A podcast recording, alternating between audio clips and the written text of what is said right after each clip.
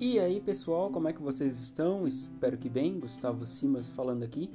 E nesse episódio a gente vai falar sobre o que o Gary Kasparov tem a ensinar sobre xadrez. Né? A gente vai fazer um resumo em tópicos do conteúdo apresentado na Masterclass do Gary Kasparov.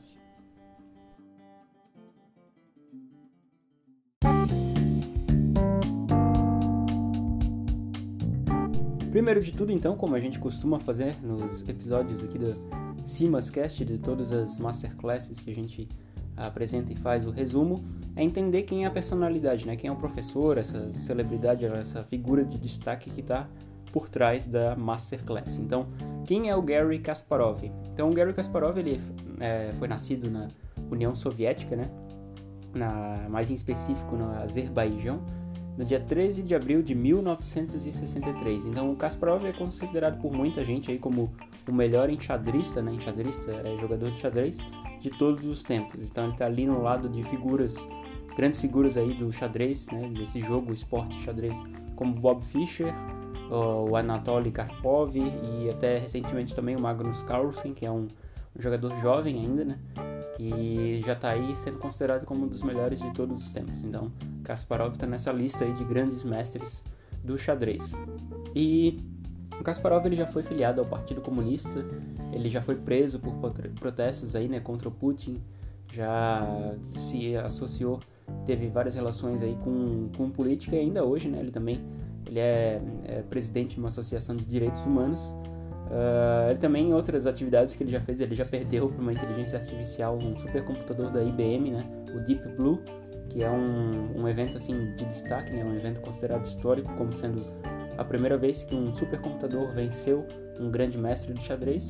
E atualmente ele está aposentado, né? então ele se aposentou dos tabuleiros desde é, 2005 e mas ele continua jogando, continua participando de eventos de destaque, eventos aí de maior relevância, né? E nesses eventos ele costuma fazer partidas simultâneas, né? Com várias, mais até 50 pessoas, né? é, pelo que eu me recordo, que teve um evento que ele participou. E ele faz isso para se ensinar e também se divertir, né? Ele considera que quando ele se aposentou ele já deu a contribuição suficiente, né? A contribuição necessária para o xadrez na, na carreira dele mas ainda hoje ele acompanha e mentora alguns nomes aí no, no xadrez, né, como Magnus Carlsen, como eu falei. Ele se dedica também mais à escrita, né, ele produz vários livros sobre xadrez e estratégia também, né, história de xadrez e estratégia.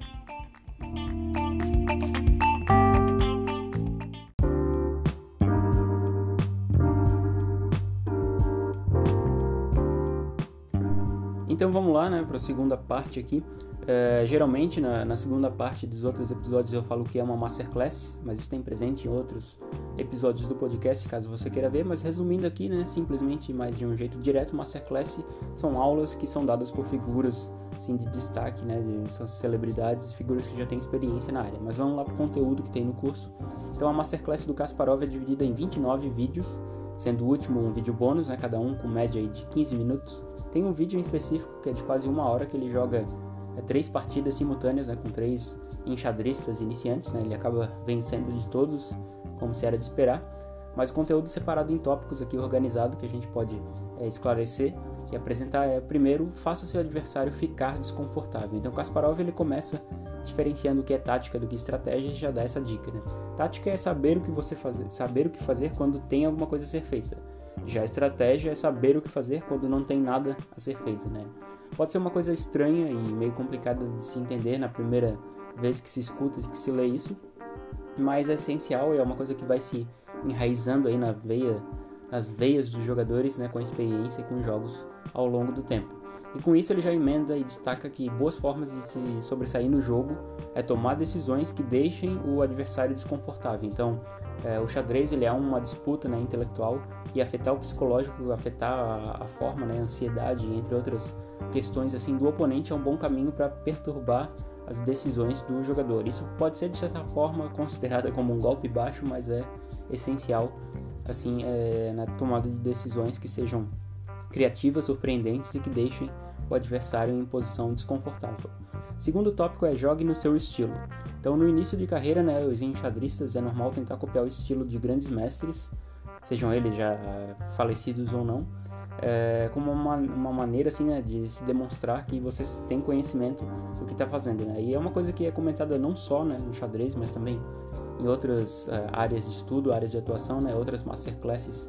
Tem a do Martin Scorsese, é, que ele ensina sobre cinema, né, e do David Lynch também, né, diretor de cinema, é, em que eles falam sobre isso, que tem disponível aí na, no podcast que eu fiz, que eles dizem é ache seu próprio estilo, ache sua própria voz, e isso equivale também para o xadrez, né? Então, no começo é normal e até comum ah, acabar imitando né, grandes mestres do xadrez e grandes é, movimentos, mas com a experiência a gente acaba é, aprendendo, desenvolvendo o próprio estilo desde a abertura até a finalização, né?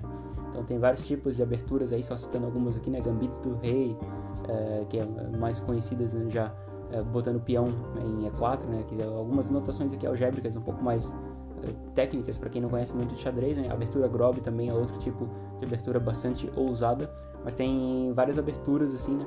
Que são interessantes e mas é interessante ao longo do jogo, né? A gente ir expressando o próprio estilo, né? E o xadrez é um ele é um esporte de criatividade, né? É um esporte que a gente tem que demonstrar, tem que ter é, imaginação para poder é, se desvencilhar de algumas uh, algumas ciladas, alguns desafios com que a criatividade também pode ser treinada, né? Então a gente não deve se limitar a uma regra ou estratégia fixa, porque também não existe estratégia geral que vai salvar a gente, uma fórmula mágica que vai levar a gente para a vitória, e isso o Kasparov frisa bem na, na aula. Terceiro tópico é escape de uma ameaça criando uma ameaça maior. Então, alguns conselhos que o Kasparov dá, né, já tendo a experiência dele não só no xadrez, mas como estrategista em geral, né? É, parece que então, são extraídos aí da arte da guerra, né? O livro do Sun Tzu, que era um estrategista aí chinês, né? E essa é uma dessas dicas, né? Então, o potencial de quando você está num um, um checkmate em potencial, né? De sofrer um checkmate em potencial, ele deve ser evitado com você investindo, né? Atacando em fazendo cheques ou atacando de forma mais é, incisiva, mais afiada no seu oponente. Porque criando uma ameaça maior no seu oponente, ele vai ter que se desvencilhar dessa ameaça maior que você criou. Então, caso seja avaliado que não tem saída para a vitória, né, o empate é a solução, ou tentativas de acabar com o tempo do adversário quando tem partidas aí que são mais rápidas, né, ou blitz, que são alguns modos de partida, né, das, dessa mesma forma também são outras alternativas. Quarto tópico aqui é esteja disposto a fazer sacrifícios, então não é só porque você perdeu a dama, né, a rainha, também chamada de dama, que o jogo está perdido. Então, desde que isso tenha sido planejado ou que você encontre um caminho, mesmo que não tenha sido planejado um caminho a partir daí, tem chances de vitórias. Então, grandes partidas de xadrez, inclusive, já foram encerradas, né, já foram vencidas e possíveis graças a belos sacrifícios aí de, de damas, né, rainhas ou outras peças-chave é, no tabuleiro. Então, além da imaginação, é necessário ter coragem, né, ousadia para efetuar alguns movimentos em específico. E acima de tudo, né, cabe aqui a expressão do Guia do Mochileiro das Galáxias, né, que é Don't Panic, né, não entre em pânico caso você sofra uma ameaça ou tenha é, que se que tenha que sacrificar e as coisas não ocorram do jeito uh, como você esperou, porque afinal, né, o oponente também vai tentar te fazer é desconfortável, seja isso de uma forma voluntária ou involuntária. Então, você se manter tranquilo é uma forma de demonstrar é, seriedade e sabedoria também na, na condução do jogo. Outro tópico é conheça seu oponente, que é uma, uma dica aqui estilo máfia, estilo Don Corleone, né, do poderoso chefão. E provavelmente o Don Corleone tenha sido um bom jogador de xadrez aí, caso ele tenha jogado xadrez na vida. Então, saber o que o seu oponente sabe né, do nível do, do adversário, das jogadas típicas do adversário, é uma maneira de se defender e se preparar contra possíveis ataques, né, que são costumeiros que esse adversário, esse oponente pode investir contra você. Claro que quando a gente está jogando online, por exemplo, ou com uma, um, jogadores que não são muito conhecidos, acaba não tendo, a gente não tendo possibilidade de ter esse conhecimento prévio, né? Mas caso sejam campeonatos mais é, campeonatos mais com, com, adversários mais famosos ou até quando a gente esteja jogando com amigos, né, com conhecidos, a gente já tem alguma noção de como vai ser o nosso oponente, né? Quais são os conhecimentos deles, quais são as táticas que ele pode investir contra a gente. Mas fica a expressão aqui, né? Mantenha os amigos próximos e os inimigos mais próximos ainda. Outro tópico é compita contra a sua própria excelência. Então aqui, né, aquela uma dica estilo coach, mas é, já que é válida aqui, né, cabe ser dita, que você é o seu maior adversário, né? Então é, é, é interessante evitar comparações constantes né, com demais jogadores, se a gente está no mesmo nível ou se é, falta quanto falta para atingir o nível, mas porque muitas vezes um jogador de nível maior é incapaz de fazer tomadas de decisão que um, um jogador é, faz né, de nível inferior faz de uma forma mais eficiente. Então, o interessante é observar as próprias partidas passadas, o que a gente já fez, e buscar entender os erros o quanto antes para consertá-los. E outras dicas aqui também adicionais que tem presente no curso é conheça os movimentos possíveis de xadrez, né, o pin, os ataques de descobertos, os espetos, que são chamados de skewers, deflexão, atração, interferência. Então, entender o máximo de cada uma dessas ações possíveis no xadrez, é, compreendendo também as consequências e a respectiva notação algébrica é uma dica de grande relevância aqui. Né? Outra é finalizações de jogo são mais importantes do que as aberturas, então busque estudar mais os endgames né, do que as aberturas, porque isso tem muito mais opções, né, muito mais alternativas de endgames do que de abertura e as finalizações precisam ser bem acuradas, né, bem é, com grande acurácia e bem treinadas, porque um erro na finalização né, pode custar a vitória, algo que não necessariamente né, um erro na abertura não pode ser tão, não é tão é, crítico assim, né, para a performance e para o desempenho, seu desempenho no jogo.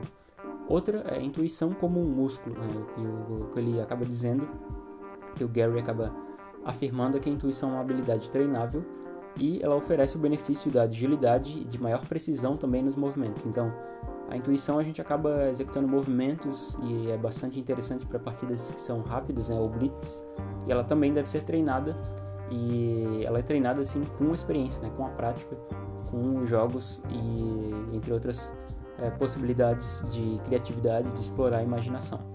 E outra também, né, finalizando, é cuide da sua condição física da mesma forma que cuida da condição mental. Porque o Kasparov ele diz que ele nada, ele anda de bicicleta, ele costuma fazer diferentes exercícios físicos e partidas que são de grande relevância, assim, né, campeonatos internacionais, por exemplo, é, você acaba sentindo a exaustão física né, durante essas longas partidas. Né? Então, cuidar da condição física é um ponto essencial para estar preparado para esses desafios.